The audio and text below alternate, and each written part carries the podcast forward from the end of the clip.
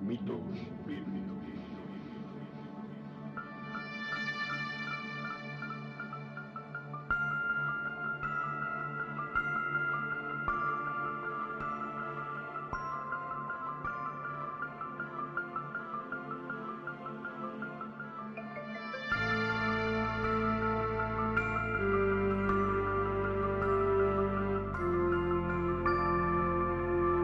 Podcast de análisis y crítica postmodernista de mitos difundidos por textos religiosos, presentado por Oscar Garrido.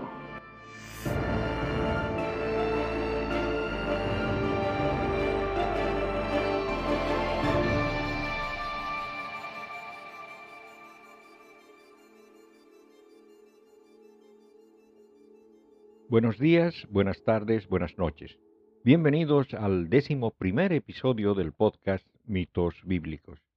Yo soy Óscar Garrido, autor del libro La Biblia y otros mitos, un viaje al mundo del delirio, y presentador del podcast, aunque es posible que me conozcas como Kirkigan, un apodo que utilicé por mucho tiempo en Internet. El tema principal del episodio de hoy tiene poco que ver con la mitología bíblica propiamente dicha, y se adentra más bien dentro de lo que usualmente llamaríamos fanfiction. Y es que cada uno de los episodios bíblicos han sido en muchos casos extendidos muchas veces a historias irreconocibles. Y si hay algo que nos une y al mismo tiempo nos separa a los hispanoparlantes, no es solo el idioma, sino la historia que tenemos en común de la época en la que gran parte del continente americano era colonia española. Gran parte de nuestra cultura viene de esa época. Y de esa época es también la herencia católica que tenemos en todos nuestros países. Alguna vez, medio en broma, comentaba que el cristianismo es politeísta, pues tiene al menos cinco dioses principales, a saber, el Dios Padre, el Hijo, el Espíritu Santo, la Virgen María y Satanás. Y desde luego una montonera de dioses menores conocidos como los santos. Claro que los cristianos solo aceptan como Dios a los tres primeros y dicen que es solo un Dios con personalidades múltiples. En la práctica, Satanás es un dios muy importante para los evangelistas. Y hasta ahora sonrío cuando recuerdo un hilo en Twitter en el que una persona comunicaba que los satanistas no creen en un Satanás literal, a lo que alguien preguntó, entonces, ¿quién cree en un Satanás literal? Y una cuenta llamada Satan Church, es decir, la iglesia satánica, respondió diciendo simplemente, los cristianos. Y eso es verdad, especialmente para las sectas protestantes. Pero la Iglesia Católica es la que incluye un culto bastante peculiar a la Virgen María, que en la práctica ha pasado a reemplazar a las diosas madres del politeísmo y en realidad a la gran diosa original, precursora de todas las deidades.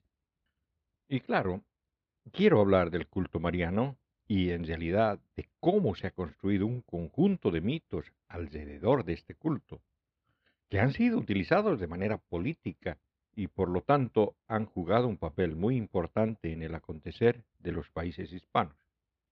Empezaremos con las vírgenes más populares en España. Sin duda alguna, la Virgen de los Remedios y la Virgen del Rosario. Aunque claro, la patrona de España es la Sagrada Concepción. La primera, la Virgen de los Remedios, eh, tiene un mito bastante simpático. La imagen más antigua de esta Virgen se encuentra en Frenegal de la Sierra, en Badajoz. Es un tallado completo en madera, la cual luego es vestida. Algo raro, pues imágenes similares acostumbran a solo tener manos y cara y el resto son vestidos.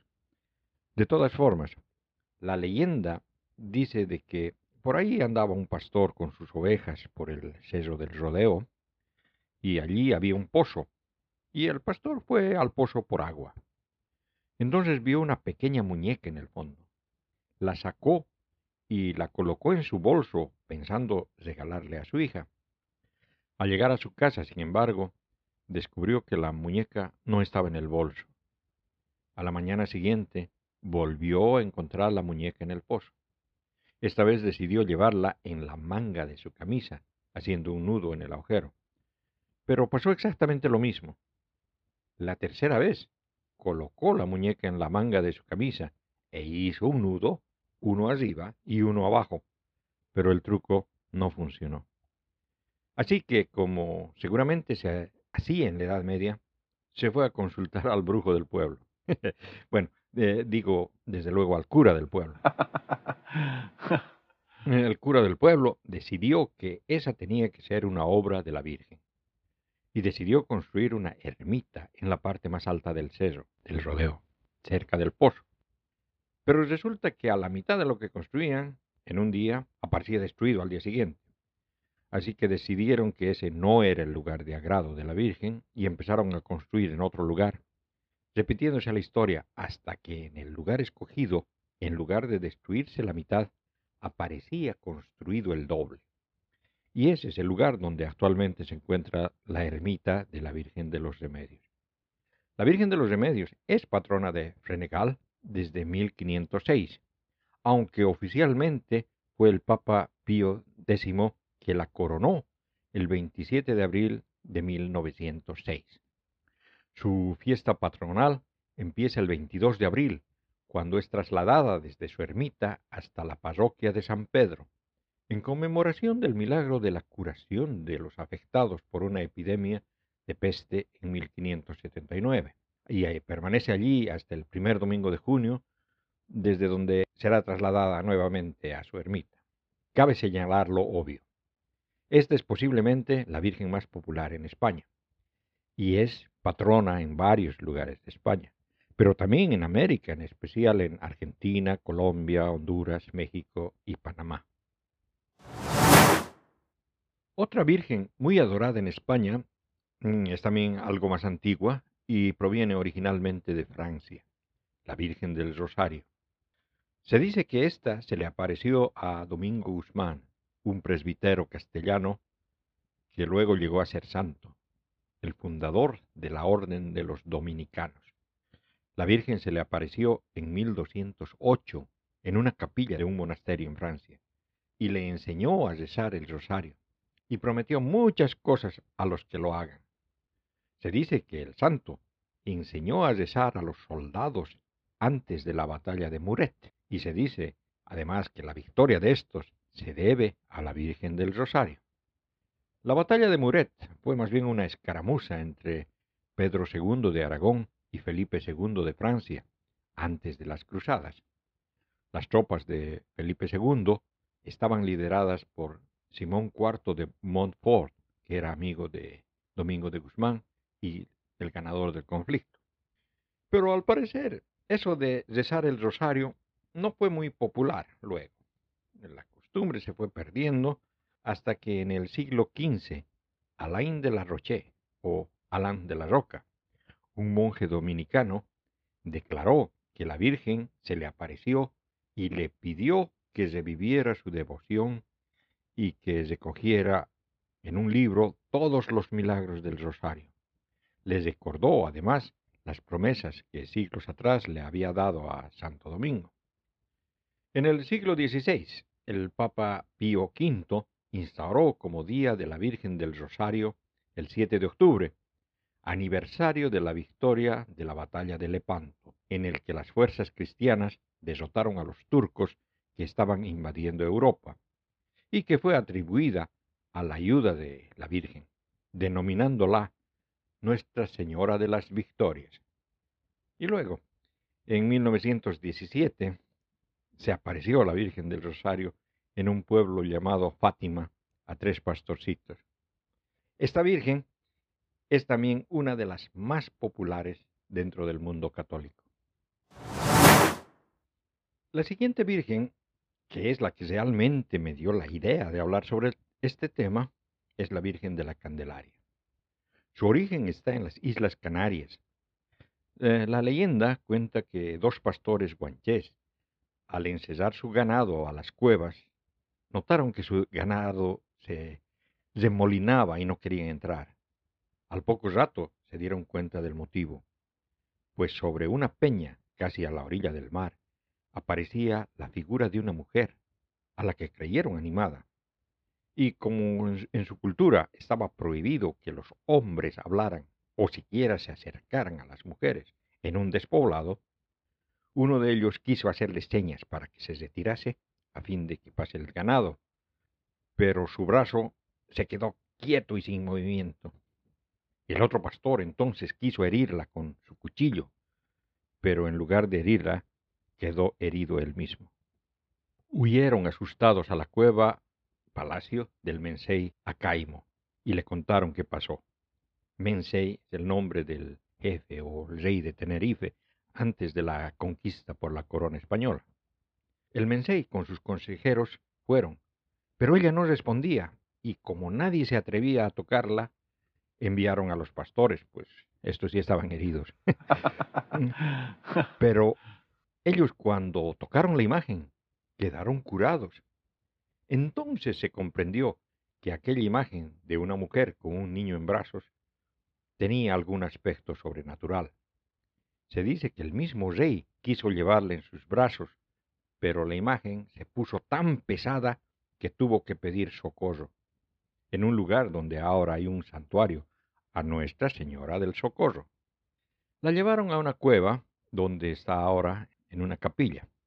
Un joven llamado Antón Guanche, que había sido esclavizado por los castellanos y que había logrado huir retornando a su patria, la reconoció como la Virgen María. Él, durante su esclavitud, había sido bautizado y contó sobre la doctrina cristiana al Mensei. En realidad, este es un mito católico inventado para lograr el sincretismo, pues al parecer la imagen de la Virgen de la Candelaria de Tenerife es en realidad Chaxiraxi, una de las diosas principales de la mitología guanche. La descripción hecha por las personas que conocieron la imagen original nos cuenta que la Virgen llevaba a su hijo con la mano derecha, cosa inusual, pues las vírgenes suelen llevarlo con la mano izquierda para poder atenderlo con la derecha. Pero esta Virgen no. En la mano izquierda llevaba la vela, y el niño, entre sus manos, apresionaba por las alas a un dorado pajarito. La imagen original se perdió con el temporal de 1826. En ese huracán murieron 253 personas, cientos de animales, y dejó pérdidas por un valor de 350 mil libras esterlinas de esa época. Se considera este temporal como el peor evento meteorológico de toda la historia del archipiélago canario. La imagen actual es una reconstrucción de la original basada en una pintura. Muchas copias de esta Virgen movieron al niño al brazo correcto. Lo interesante, sin embargo, en la iconografía es el pajarito en las manos del bebé y la vela en la otra mano de la Virgen, principalmente porque es posible que la vela haya tenido un significado referente a la diosa Yaxiraxi, cuyo nombre significa la que carga o sostiene el firmamento. Es una posible forma primitiva de Tagir que posiblemente haya sido una divinidad femenina relacionada con la luna y la fertilidad, en cuyo caso la luz significaría la estrella Canopo, que era adorada por los canarios o guanchés antes de la llegada de los europeos, pero que luego se dio otros significados. También es posible que la diosa Chaxiraxi fuera de hecho la diosa Tanit con un nombre distinto y con otros atributos, debido al origen beberer de los antiguos aborígenes canarios, ya que esta diosa cartaginesa fue también venerada por los beberés. Tanit era la patrona de Cartago y equivalente a la ya conocida Astarte, que era la divinidad de la luna y sexualidad, la fertilidad y la guerra, así como la consorte de Baal. Obviamente, el significado que le brindó la Iglesia Católica es genial, y para variar, tiene que ver con la Biblia. Como es sabido, se supone que a los bebés judíos se les tiene que hacer la circuncisión a los ocho días de nacidos. Pero de lo que no se habla mucho es que a los cuarenta días todos los primogénitos varones tienen que consagrarse al Señor y sus madres purificarse. Eso en realidad es debido a que en un pasado antiguo tenían que ser sacrificios humanos y se tenía que sacrificar a todos los primogénitos. Pero luego cambiaron eso de sacrificar niños por sacrificar animales en lugar de los niños. Por eso que eran necesarios dos tórtolas o pichones. De ello hablaré en otra sección. Esto está contado en el Evangelio de Lucas, capítulo 2, versículos 21 al 24. Cuando se cumplieron los ocho días para circuncidarle, se le dio el nombre de Jesús, el que le dio el ángel antes de ser concebido en el seno. Cuando se cumplieron los días de la purificación de ellos, según la ley de Moisés, llevaron a Jesús a Jerusalén, para presentarle al Señor. Como está escrito en la ley del Señor. Todo varón primogénito será consagrado al Señor. Y para ofrecer en sacrificio un par de tórtolas o dos pichones. Conforme a lo que se dice en la ley del Señor.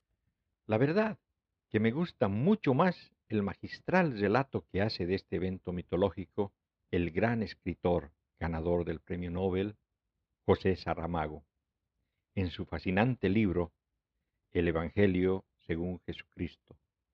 Y por eso lo leeré, porque de cierta forma es mucho más descriptivo y nos muestra muchas más cosas que los textos bíblicos sencillamente no quieren mostrar. A modo de contextualizar, José, que según este Evangelio es el padre de Jesús, cuando Jesús nace en Belén, decide quedarse allí hasta que sea consagrado al Señor y deciden entonces volver a Nazaret. Y claro, consigue un trabajo de carpintero en el templo de Jerusalén. Llegó por fin el día, el memorable día en el que el niño Jesús fue llevado al templo en brazos de su madre, cabalgando ella el paciente asno que desde el principio acompaña y ayuda a esta familia. José lleva el burro del tronzal. Tiene prisa por llegar, pues no quiere perder todo un día de trabajo, pese a estar en vísperas de su partida. También por esta razón salieron de mañana, cuando la fresca madrugada aún está empujando con sus manos auroreales la última sombra de la noche. La tumba de Raquel quedó ya atrás. Cuando ellos pasaron, la fachada tenía un color ardiente de granada. No parecía la misma pared que la noche opaca hace lívida y que la luna alta da una amenazadora blancura de huesos, o cubre de sangre en el amanecer. Poco después, el infante Jesús despertó, pero ahora de verdad, porque antes apenas abrió los ojos cuando su madre lo enfajó para el viaje, y pidió alimento con su voz de llanto, única que tiene hoy. Un día, como cualquiera de nosotros, aprenderá otras voces y gracias a ellas sabrá expresar otras hambres y experimentar otras lágrimas. Ya cerca de Jerusalén, en la empinada ladera, la familia se confundió con una multitud de peregrinos y vendedores que afluían a la ciudad. Parecían todos empeñados en llegar antes que los demás, pero por cautela moderaban las prisas y refrenaban su excitación a la vista de los soldados romanos que a pares vigilaban las aglomeraciones y de vez en cuando también algún pelotón de la tropa mercenaria de Herodes, donde se podía encontrar de todo, reclutas judíos, desde luego, pero también idumeos, gálatas, tracios, germanos, galos, hasta babilonos, con su fama de habilidísimos arqueros. José, carpintero, y hombre de paz, combatiente con esas pacíficas armas que se llaman garlopa y azuela, mazo y martillo, o clavos y clavijas, tiene ante estos bravucones un sentimiento mixto, mucho de temor, algo de desprecio, que no deja de ser natural, aunque solo sea por su manera de mirar. Por eso va con la cabeza baja, y es María esa mujer que siempre está metida en casa y que en estas semanas más desguardada aún, oculta en una cueva donde solo es visitada por una esclava. Es María quien va mirándolo todo a su alrededor, curiosa, con la barbija un poco alzada, con el orgullo comprensible, pues lleva ahí a su primogénito. Ella, una débil mujer, pero muy capaz, como se ve, de dar hijos a Dios y a su marido. Tan irradiante va en felicidad que unos toscos y seriles mercenarios galos, rubios de grandes bigotes colgantes, armas al cinto, pero quizás de blando corazón, se supone, ante este renuevo del mundo, que es una joven madre con su primer hijo, esos guerreros endurecidos sonríen al paso de la familia, con podridos dientes sonrientes. Es cierto, pero lo que cuenta es la intención. Ahí está el templo, visto así de cerca, desde el plano inferior en el que estamos, es una construcción que da vértigo, una montaña de piedra sobre piedra, algunas que ningún poder del mundo parecería capaz de aparejar, levantar, asentar y ajustar. Y todo está ahí, unidas por su propio peso, sin argamasa. Tan simplemente, si el mundo fuese, todo él, la construcción de armar, hasta los altísimos cimasios que, vistos desde abajo, parecen rozar el cielo. Pero otra diferente torre de Babel, que la protección de Dios, pese a todo, no logrará salvar, pues un igual destino le espera. Ruina, confusión, sangre derramada, voces que mil veces preguntarán ¿por qué? imaginando que hay una respuesta y que más tarde o más temprano acabarán callándose, porque sólo el silencio es cierto. José dejó el asno en un caravasar, donde las bestias en tiempo de Pascuas y otras fiestas, no tendrían ni espacio para que un camello se sacudiera las moscas con el rabo, pero que en estos días, pasado el plazo del censo y regresados los viajeros a sus tierras, no tenían más que su ocupación normal.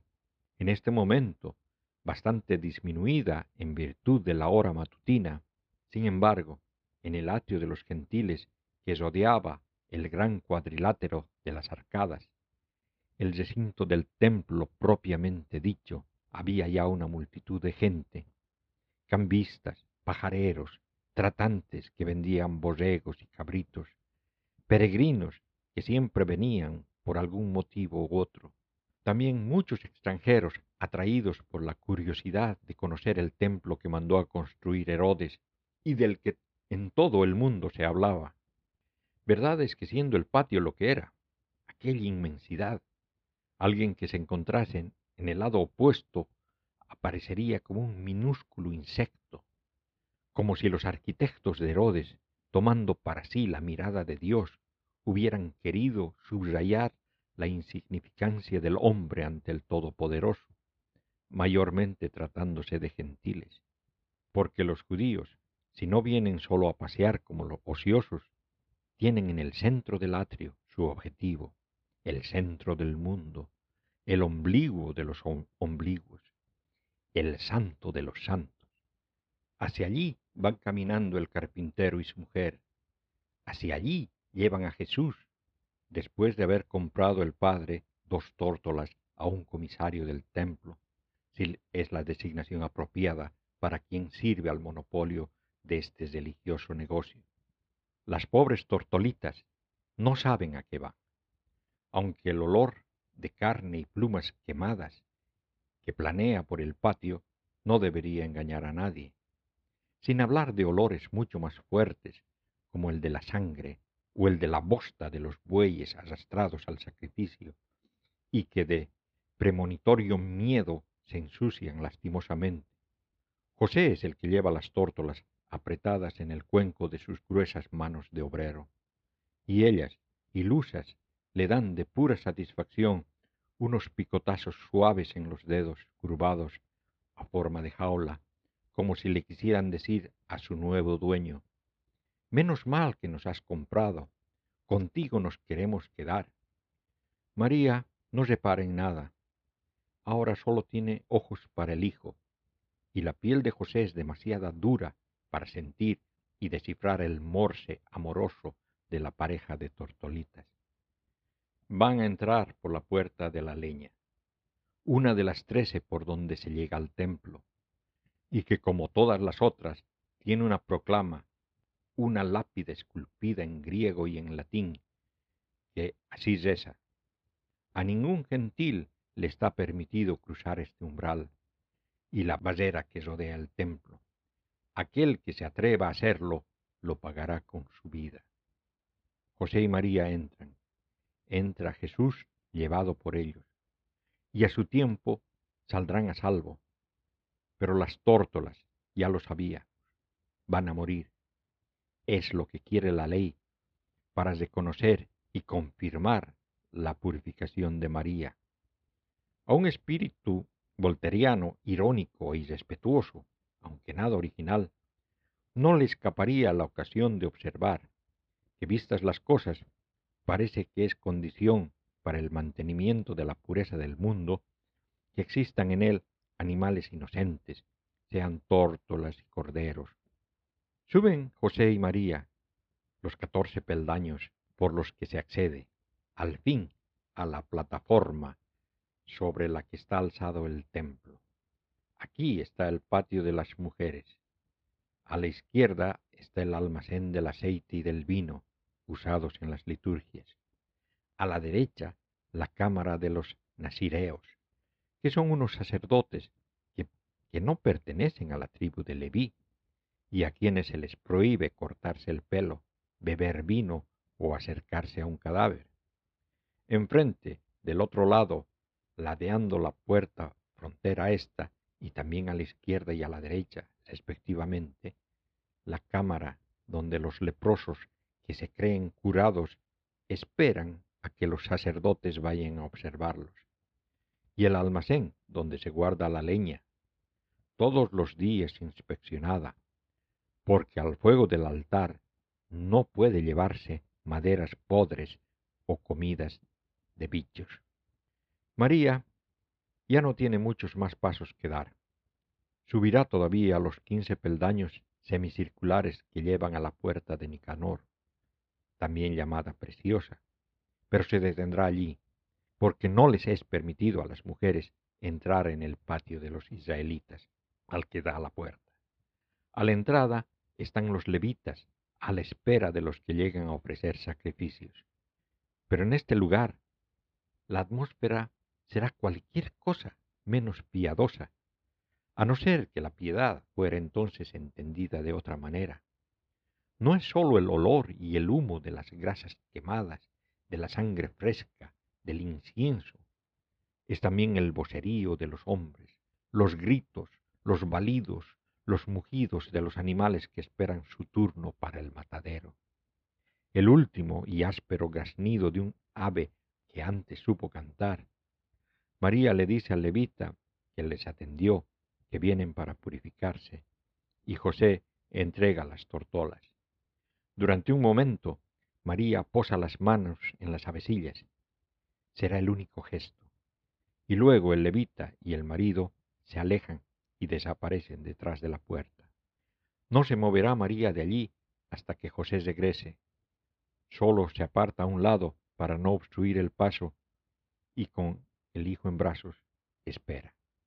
Dentro aquello que es un degolladero, un macelo, una carnicería, sobre dos grandes mesas de piedra se preparan las víctimas de mayores dimensiones, los bueyes y los terneros, sobre todo, pero también carneros y ovejas, cabras y bodes.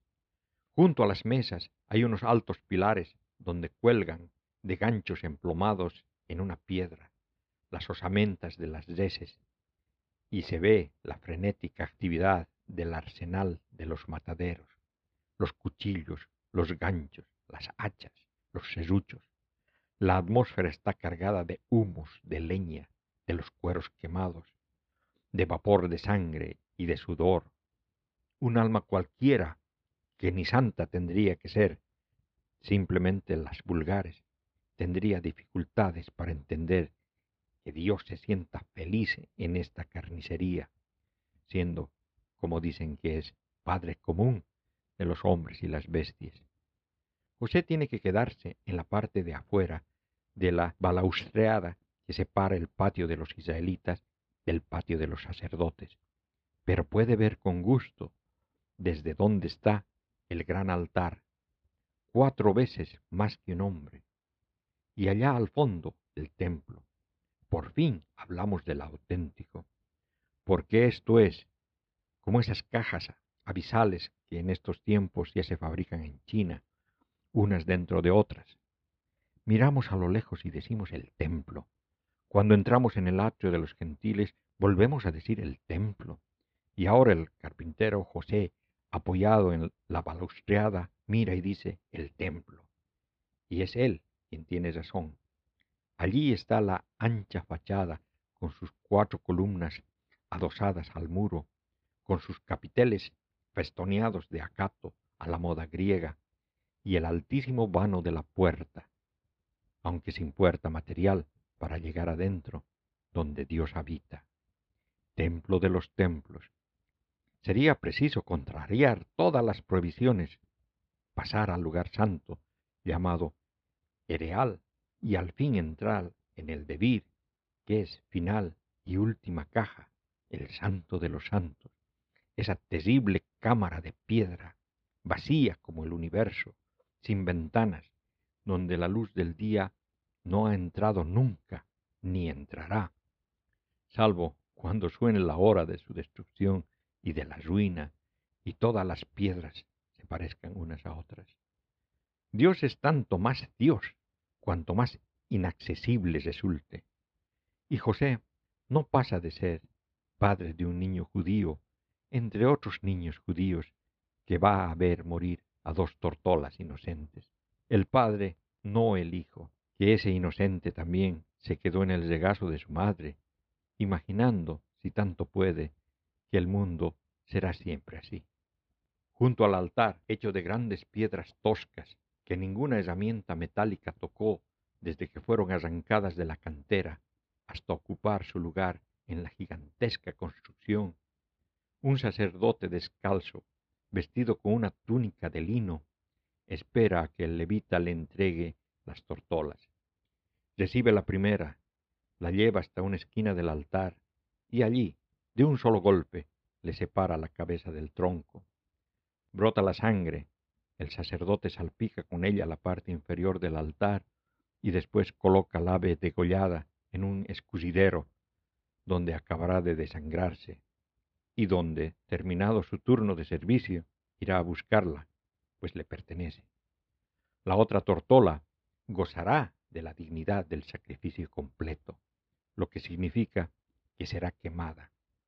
El sacerdote sube la rampa que lo lleva a lo alto del altar, donde arde el fuego sagrado, y sobre la cornisa, en la segunda esquina del mismo lado sudeste, descabeza el ave, llega con la sangre el suelo de la plataforma, en cuyos cantos se yerguen ornamentos como cuernos de carnero, y le arranca las vísceras.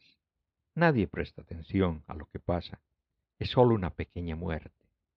José, con la cabeza levantada, quería percibir, identificar entre el humo general y los olores generales, el humo y el olor de su sacrificio. Cuando el sacerdote, después de salar la cabeza y el cuerpo del ave, los tira a la hoguera, no puede tener la seguridad de que aquella sea la suya.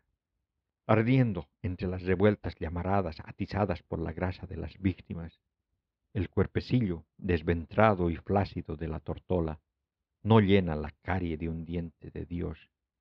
Y abajo, donde la rampa em-, empieza, ya están tres sacerdotes a la espera.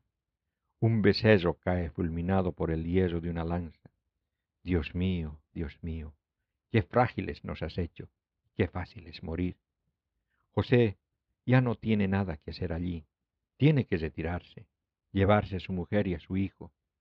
María está de nuevo limpia, de verdadera pureza no se habla evidentemente, que tanto no podrían aspirar los seres humanos en general y las mujeres en particular. Fue el caso que con el tiempo y el recogimiento se le normalizaron los lujos y los humores, todo volvió a ser como antes. La diferencia es que hay ahora dos tortolas menos en el mundo y un niño más que las hizo morir. Salieron del templo por la puerta por la que entraron. José recogió al burro y mientras María, ayudándose en una piedra, se acomodaba sobre el animal, el padre sostuvo al hijo. Ya algunas veces había ocurrido, pero ahora, quizás debido a la tortola a la que le arrancaron las entrañas, tardó en devolverle a su madre, como si pensase que no habría brazos que lo defendieran mejor que los suyos.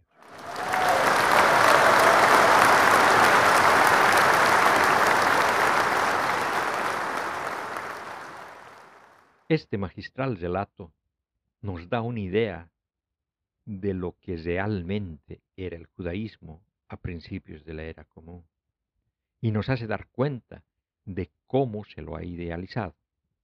Pues la vela en la mano izquierda de la Virgen de la Candelaria y el pajarito que está en las manos del niño en esta representación, se supone que es ese día, cuarenta días después del nacimiento, es decir, el 2 de febrero, la fiesta de la Virgen de la Candelaria. Una cosa que se me pasó cuando relataba sobre la Virgen de la Candelaria de Tenerife es sin lugar a dudas su color. A esta Virgen le dicen cariñosamente la morenita, porque está entre las llamadas vírgenes negras. Sea como fuere, llegó al continente americano en los barcos de los invasores europeos, pero logró, una vez más, sincretizarse, pues la Virgen de la Candelaria pasó a ser identificada con la Pachamama, diosa andina, en la región del antiguo Tahuantinsuyo, con Oyá, diosa yorubá en la santería cubana, y Emaná, otra diosa yorubá en la Umbanda brasilera, con Oshun en el candomble brasilero, Huatlicú, diosa mexica en México. En realidad, en casi toda América, con la excepción de México, que tienen a la Guadalupe, la Virgen de la Candelaria, que como ya lo dije, pasó a representar divinidades prehispánicas, fue un factor de unión en la lucha contra la corona española, que curiosamente se identificaban con la Virgen de los Remedios. Gran parte de las luchas por la independencia se llevaron entre rebeldes apoyados por la Virgen de la Candelaria en Centro y Sudamérica, o la Virgen de Guadalupe en México, contra tropas realistas apoyadas por la Virgen de los Remedios, o en algunos casos por la Virgen del Rosario. En México, de manera especial, la Virgen tuvo su propia aparición. Se le apareció cinco veces a Juan Diego Cuatzaloatzin, un indígena chichimeca. Su nombre, Cuatlatoatzin, significa en su idioma el que habla con un águila. Posiblemente sea una falsa similitud, pero su nombre parece ser la mezcla entre Cuatlicú y Tonatzin, dos nombres de una deidad femenina, diosa de la fertilidad, señora de la vida y la muerte, guía del renacimiento. De todas maneras, los indígenas camuflaron el culto a Tonatzin con la adoración de la Virgen de Guadalupe. Muchos indígenas usaron el nombre de Tonatzin Guadalupe, que consideraban la misma deidad. Sin embargo, el culto a Tonatzin Guadalupe lo siguen practicando muchos indígenas en México. La primera aparición la tuvo el sábado 9 de diciembre de 1531 y se presentó como la perfecta, siempre virgen, Santa María, Madre del Dios verdadero. Luego de esa aparición fue a contar su aventura al obispo, pero éste no le creyó. Al día siguiente la Virgen le volvió a aparecer y le dijo que insistiese. Pero entonces el obispo le pidió que traiga pruebas objetivas. Ese mismo día, la Virgen se le volvió a aparecer y le dio una cita para el día siguiente para que fuera a verla, para que ella le diera una señal para que el obispo crea. Pero al día siguiente no pudo ir, puesto que su tío enfermó gravemente y tuvo que ir en busca de un confesor, pues estaba seguro de que iba a morir. Creyendo que la Virgen no le dejaría ir en busca del confesor, Juan Diego decidió bordear el cerro Teyapec, donde las apariciones ocurrían. Sin embargo, a medio camino se le apareció la Virgen, que entre otras le comunicó que su tío ya se había sanado. Entonces él le pidió que le dé la señal, y la Virgen le dijo que fuera a la cumbre del cerro y que cortara las flores que encuentre allí y que las traiga donde ella. Entonces Juan Diego subió al cerro y a pesar de que era invierno y el lugar es árido, encontró varias flores. Las recogió y las puso en su tilma y regresó donde la Virgen. Allí la Virgen le dijo que, presentara esas flores como evidencia al obispo. Y cuando lo hizo y dejó caer las flores en la tilma, que es una manta que llevan los campesinos a modo de capa, apareció inexplicablemente la imagen de Guadalupe, supuestamente la misma que se encuentra hoy en día en la Basílica de Guadalupe. De todas maneras, hay otra Virgen morena en España, algo más antigua, otra Virgen de Guadalupe, en Extremadura, que según la tradición fue esculpida por el mismísimo apóstol y evangelista Lucas, y que fue allá del siglo XII, cerca del río Guadalupe, con una historia similar a la de Juan Diego. Pues allí también las autoridades eclesiásticas no creían en el milagro y existió también la sanación de un enfermo, eh, o incluso, según alguna variante, la leyenda de la resurrección de un difunto y todo eso. El comandante del ejército realista nombrado tras derrotas de este ejército en el Alto Perú, hoy Bolivia, Juan Manuel de la Pezuela, tenía en la carátula del manuscrito completo del diario de campaña una oración dirigida a la Virgen. Virgen de Ipara, matrona, que tus alas sean mi ejido, y como siempre lo has sido, sedme confiante patrona. A ti, terrible velona, omnipotente María, te encomiendo, sed mi guía, alma, vida y corazón, no niegues tu protección a tu hijo, madre mía. Pero no solamente los militares españoles eran creyentes marianos, sino que a partir de la derrota de la rebelión de José Gabriel Condorcanqui, más conocido como Tupac Amaru II, en 1780, se notó una creciente devoción hacia la Virgen de la Candelaria entre los rebeldes. De hecho, desde más o menos esa época hasta hoy en día, se celebra en Puno la fiesta de la Virgen de la Candelaria, el 2 de febrero, y el Carnaval de Oruro, en Bolivia, que es en realidad una fiesta prehispánica más antigua, pero que se realiza hoy en honor a la Virgen de la Candelaria. La Virgen de Copacabana, que es patrona de Bolivia, es también otra imagen de la Virgen de la Candelaria. Hay documentos históricos que muestran cómo los generales rebeldes hablan de inculcar y fomentar el culto a la Virgen como una táctica militar para dar valor y disciplina militar a las tropas. Y de hecho, en muchos de esos ejércitos, la Virgen no sólo era patrona del regimiento, sino que en muchos casos tenía el rango militar de generala. Lo mismo pasaba en México, en donde se encuentran estandartes de tropas rebeldes con imágenes de la Virgen de Guadalupe. Esto mismo parece haber ocurrido en España en la resistencia española contra la invasión francesa. De hecho, esa invasión es la que dio más fuerza a las fuerzas independentistas americanas. El 2 de febrero, día de la Virgen de la Candelaria, día de la consagración del bebé Jesús, cuarenta días después de su nacimiento. En la antigüedad, ese era el día en el que se retiraban los adornos navideños.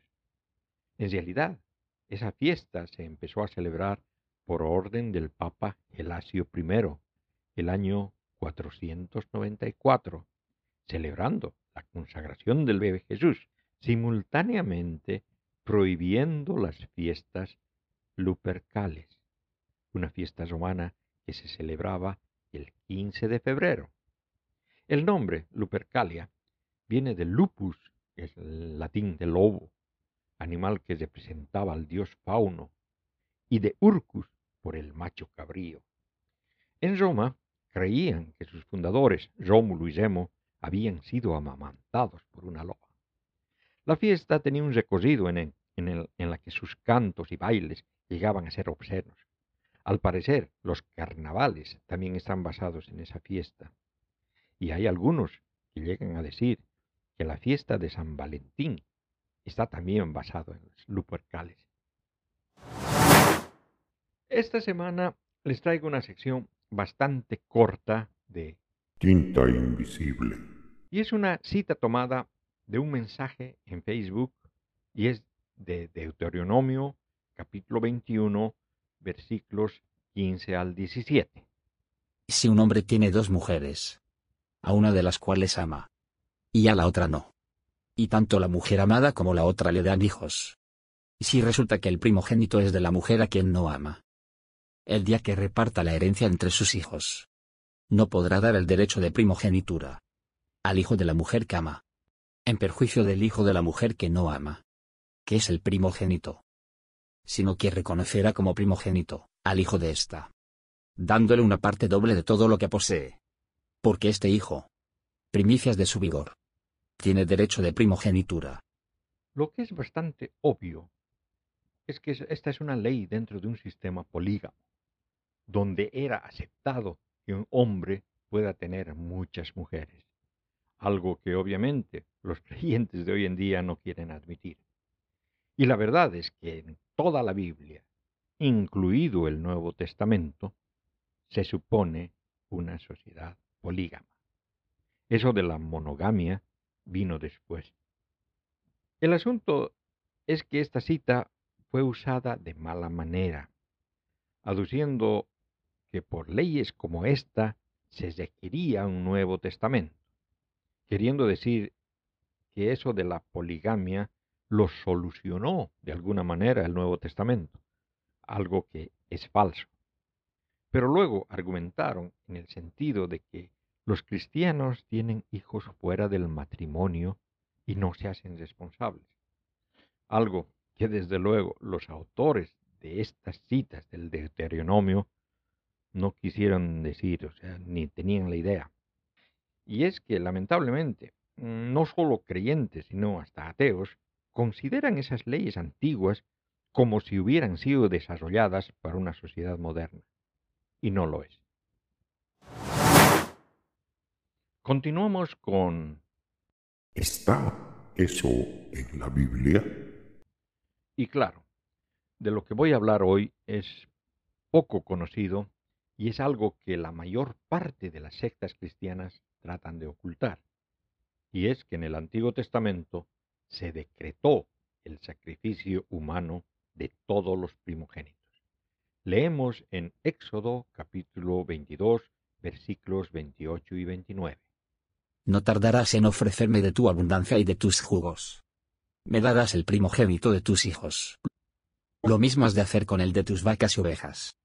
Siete días estará con su madre. Y al octavo me lo darás. Y ahí, en el verso 28, notamos que la traducción que uso, la Biblia de Jerusalén, oculta información. Y para variar, en este lugar la traducción protestante se aproxima más al original, pues en lugar de decir, no tardarás en ofrecerme de tu abundancia y de tus jugos, dice, no demorarás la primicia de tu cosecha ni de tu lagar. Y la clave aquí es precisamente eso de primicia de tu cosecha. Lo primero que coseches. E igualmente lo primero del lagar. Y en eso la traducción católica de jugos es correcta, ¿no? Pues un lagar es un recipiente donde se pisa la uva, pero también es lagar un lugar donde se presan las aceitunas para obtener aceite, ¿no? De todas formas, lo que quería decir es de que se tenía que sacrificar lo primero que coseches, los primeros jugos que extraigas y el primer hijo que tengas. Y ahí, desde luego, no faltará el creyente que diga que ofrecer es como una dedicación, que no se trata de un sacrificio humano. Sin embargo, el versículo 29 echa por suelo esa postura al incluir animales y decir, siete días estarán con la madre y el octavo ya era. La idea era, es el primer nacimiento producido por una hembra, y tú debes agradecer a Dios porque esa hembra es fértil. Entonces Dios te recompensará haciendo que vengan más por el mismo camino. Pero si tú te portas un poco ambicioso y no sacrificas al ternero, a la ovejita o al bebé, entonces estás por tu cuenta y quizás ya no tengas suerte. Y eso de verdad es escalofriante. Con un Dios como este, desde luego que no era necesario el diablo. Y claro, el mismo pueblo de Dios no tardó en darse cuenta de esa aberración y en una ley posterior lo cambiaron. Y lo encontramos escrito más antes en el texto, pero eso solo se debe a un accidente en la edición. Podemos ver la diferencia significante en Éxodo 13, versículos 12 y 13. Consagrarás a Yahweh todo lo que abre el seno materno. Todo primer nacido de tus ganados, si son machos, pertenecen también a Yahweh. Todo primer nacido del asno, lo rescatarás con un cordero, y si no lo rescatas, lo desnucarás. Rescatarás también todo primogénito de entre tus hijos. Es decir, se trata de un sacrificio sustitutivo. En lugar de sacrificar al asno o al bebé, Yahweh acepta que sacrifiques un cordero. Parece que a Yahweh le gusta el cordero. Pero en sí, todos los primogénitos le pertenecen, pero Yahweh es tan bonito que se conforma con un sacrificio sustitutivo. Es lo que veíamos cuando leíamos la consagración de Jesús en el libro de Saramago. Pero allí solo sacrifican un par de tortolitas y no un cordero. Eso es porque en una ley posterior, Yahweh acepta las aves en lugar del cordero a las familias pobres que no pueden comprar un cordero. Levítico capítulo 12, versículo 8. Mas si a ella no le alcanza para presentar una res menor, tome dos tórtolas, o dos pichones, uno como holocausto y otro como sacrificio por el pecado, y el sacerdote hará expiación por ella, y quedará pura. Y en realidad lo que presenté aquí está simplificado, ¿no? Pero para entender este último verso me veo obligado a explicarlo todo. Si una mujer da a luz a un niño, queda impura por siete días. Si da luz a una niña, queda impura dos semanas. En el primer caso debe purificarse 33 días. En el segundo, 66 días. Después deberá sacrificar un cordero como sustitución y una tortola como purificación. Y como dice el verso que nuestro robotito leyó, si no tienen dinero para el cordero, se le aceptan dos tortolas o pichones. Uno simplemente sacrificado, pero el otro en holocausto, es decir, quemado completamente. qué eran cochinos esto, ¿no? De todas maneras, parece que eso es mejor que la alternativa de sacrificar a un bebé cosa que se suponía ocurría antes del cambio de la ley. Al parecer, es cuando cambiaron esa ley que la historia esta de Abraham sacrificando a Isaac se inventó, para de alguna manera decir, ahora no es necesario sacrificar a los primogénitos. Sin embargo, parece que lamentablemente la práctica de sacrificar primogénitos continuó por algún tiempo. Y Leemos en el profeta Ezequiel capítulo 20 versículos 19 al 26. Yo soy Yahweh, vuestro Dios. Seguid mis preceptos, guardad mis normas y ponedlas en práctica. Santifica mis sábados, que sean una señal entre yo y vosotros, para que se sepa que yo soy Yahweh, vuestro Dios. Pero los hijos se rebelaron contra mí, no se condujeron según mis preceptos, no guardaron ni pusieron en práctica mis normas aquellas por las que vive el hombre, si las pone en práctica, y profanaron mis sábados.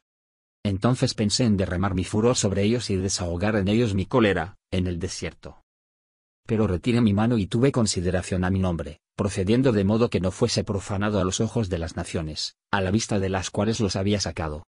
Pero una vez más alcé mi mano hacia ellos, en el desierto, jurando dispersarlos entre las naciones y esparcirlos por los países. Porque no habían puesto en práctica mis normas, habían despreciado mis preceptos y profanado mis sábados, y sus ojos se habían ido tras las basuras de sus padres. E incluso llegué a darles preceptos que no eran buenos, y normas con las que no podrían vivir.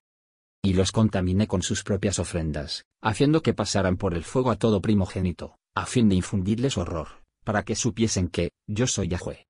Con lo que queda confirmado que hubo un tiempo en el que el pueblo judío realizaba sacrificios humanos para el Dios bíblico Yahweh. Y eso está en la Biblia. Termino el episodio de hoy con una sección corta de Poniendo a prueba las profecías. Recibo por correo electrónico preguntas y respuestas de un sitio llamado Quora, con Q, que se supone que comparte conocimientos. Y la pregunta que menciono aquí decía, ¿cuáles son algunas profecías fallidas de la Biblia? Y bueno, hasta ahí bien. Una respuesta más o menos correcta, indicando que la mayoría de las profecías eran más bien postfecías, es decir, escritas después de los hechos. Y yo le aumentaría que en muchas otras, por ejemplo las referentes a la vida de Jesús, ni siquiera eran profecías y que fueron tomadas al momento de inventar la vida de Jesús. Pero ese es otro tema. Es el resto de las respuestas que me dejaron atónito. No hay profecías fallidas. Quizás algunas hacen falta su cumplimiento. O sería arriesgado afirmar que una profecía ha fallado, pues no sabemos si aún falta por cumplirse. O que todas las profecías de la Biblia se hayan cumplido, ¿no es una prueba para creer en ella?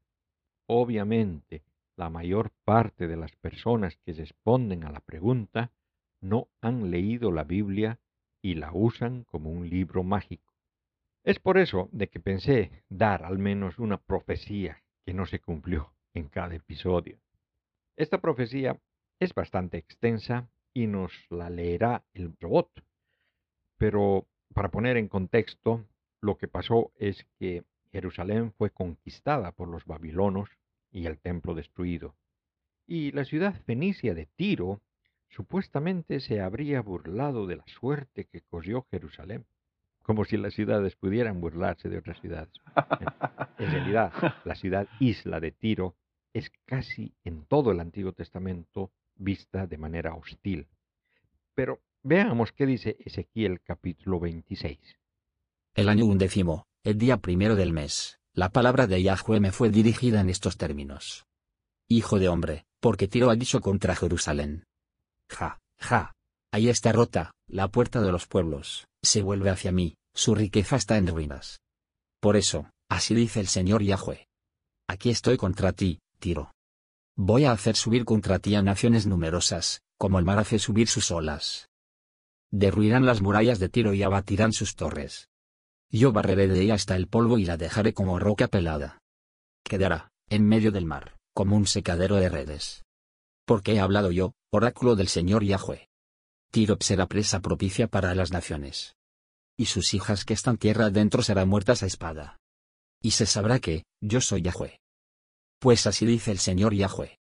He aquí que yo traigo contra Tiro, por el norte, a Nabucodonosor, rey de Babilonia, rey de reyes, con caballos, carros, y jinetes, y gran número de tropas. A tus hijas que están tierra adentro las matará a espada hará contra ti trincheras, levantará contra ti un terraplén, alzará contra ti un testudo. Lanzará los golpes de su ariete contra tus murallas, demolerá tus torres con sus máquinas. Sus caballos son tan numerosos, que su polvo te cubrirá. Al estrépito de su caballería, de sus carros, y carretas, trepidarán tus murallas, cuando entre él por tus puertas, como se entra en una ciudad, brecha abierta. Con los cascos de sus caballos hollará todas tus calles, a tu pueblo pasará a cuchillo, y tus grandiosas estelas se desplomarán en tierra. Se llevarán como botín tus riquezas, saquearán tus mercancías, destruirán tus murallas, demolerán tus casas suntuosas. Punto tus piedras, tus vigas, y tus escombros los echarán, al fondo de las aguas. Yo haré cesar la armonía de tus canciones, y no se volverá a oír, el son de tus cítaras. Te convertiré en roca pelada, quedarás como secadero de redes, no volverás a ser reconstruida, porque yo, Yahweh, he hablado. Oráculo del Señor Yahweh. Así dice el Señor Yahweh a Tiro. Al estruendo de tu caída, cuando giman las víctimas, cuando hierva la carnicería en medio de ti, ¿no temblarán las islas? Bajarán de sus tronos todos los príncipes del mar, se quitarán sus mantos, dejarán sus vestidos recamados. Se vestirán de pavores, se sentarán en tierra, sin tregua temblarán y quedarán pasmados por ti. Entonarán por ti una elegía y te dirán. Ah. Ahí estás destruida, desaparecida de los mares, la ciudad famosa, que fue poderosa en el mar, con tus habitantes, los que infundían el terror en todo el continente. Ahora tiemblan las islas en el día de tu caída, las islas del mar están aterradas de tu fin. Porque así dice el Señor Yahweh. Cuando yo te convierta en una ciudad en ruinas como las ciudades despobladas, cuando yo empuje sobre ti el océano, y te cubran las muchas aguas. Entonces te precipitaré con los que bajan a la fosa. Con el pueblo de antaño. Haré habitar en los infiernos. Como las ruinas de antaño. Con los que bajan a la fosa. Para que no vuelvas a ser restablecida en la tierra de los vivos. Haré de ti un objeto de espanto, y no existirás más. Se te buscará, y no se te encontrará jamás Oráculo del Señor Yahweh. En sí, profetiza que los babilonos, los mismos que destruyeron Jerusalén, destruirán Tiro. Y lo dice textualmente. He aquí que yo traigo contra Tiro por el norte a Nabucodonosor, rey de Babilonia, rey de reyes, etc. Es decir, Ezequiel está seguro que los babilonos destruirán Tiro. Pero más tarde, él mismo se ve obligado a admitir su error mediante otra profecía. Ezequiel capítulo 29, versículos 18 al 21. Hijo de hombre, Nabucodonosor, rey de Babilonia, ha emprendido con su ejército grandes movimientos contra Tiro.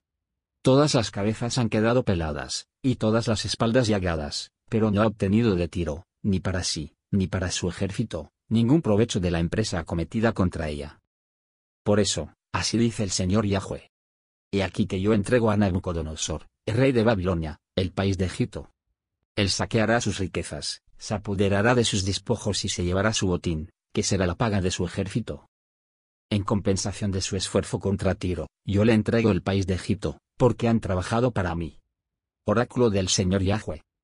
Aquel día, yo haré brotar un cuerno a la casa de Israel, y a ti te permitiré abrir la boca, en medio de ellos. Y sabrán que, yo soy Yahweh. Algo así que como no lograron destruir Tiro, Yahweh les da permiso para invadir Egipto. Esta, desde luego, es una profecía fallada. Los creyentes, de manera más bien deshonesta, dicen que Tiro quedó destruido por Alejandro Magno. Y eso es verdad, pero eso no hace que la profecía de Ezequiel se cumpla, porque eso sucedió 200 años después de lo de Nabucodonosor, y la profecía de Ezequiel decía que, uno, Nabucodonosor destruiría la ciudad de Tiro, y dos, Tiro ya no existiría más. Lo que pasó es que después de un asedio de la ciudad que duró trece años, Nabucodonosor logró un acuerdo de paz, según la cual Tiro pagaba tributo a los babilonios. Y como ya lo mencioné, dos siglos más tarde, Tiro fue asediada nuevamente, y esta vez por Alejandro Magno, y esa vez no pudo resistir. El asedio duró siete meses, la ciudad cayó. Los tirios enviaron las mujeres, ancianos y niños a Cartago, y cerraron las bocas de sus dos puertos, Alejandro llevó máquinas de guerra y después de una lucha feroz, Alejandro ocupó la ciudad. Los tirios resistieron casa por casa y Alejandro hizo matar ocho mil defensores. Dos mil tirios fueron crucificados como venganza por la muerte de, de algunos macedonios y unos treinta mil fueron vendidos como esclavos. El rey y los magistrados fueron respetados. Pero luego, Tiro siguió existiendo. Fue parte del imperio seleucida. Sigue existiendo hoy en día, siendo hoy una ciudad de la República Libanesa. La ciudad fue declarada Patrimonio de la Humanidad por la UNESCO en 1984 por sus vestigios arqueológicos. Incluso en 1982 fue bombardeada por Israel, bombardeo que destruyó algunos edificios y dejó decenas de muertos. Pero la profecía de Ezequiel no se cumplió y él mismo lo comprobó. Gracias por acompañarme en este episodio de Mitos Bíblicos.